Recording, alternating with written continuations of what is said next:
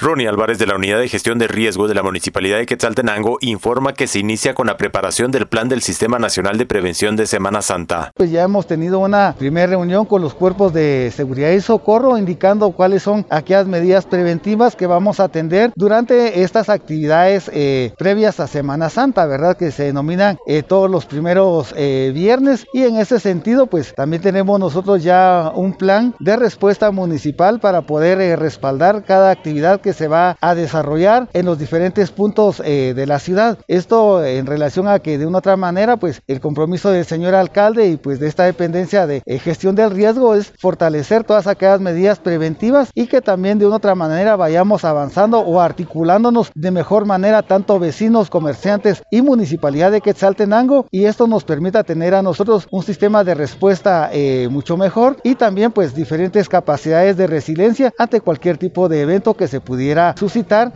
dentro de estas actividades de primer viernes. ¿Se mantendrá el puesto de socorro en lo que es el Parque Central y se implementarán algunos más? Eh, sí, así es, pues se va a implementar un campamento de socorro en lo que es el área eh, del frontispicio del cementerio general para este primer viernes, ¿verdad? Esto porque en eh, actividades anteriores pues ha sido de bastante beneficio, han apoyado a la población, ¿verdad?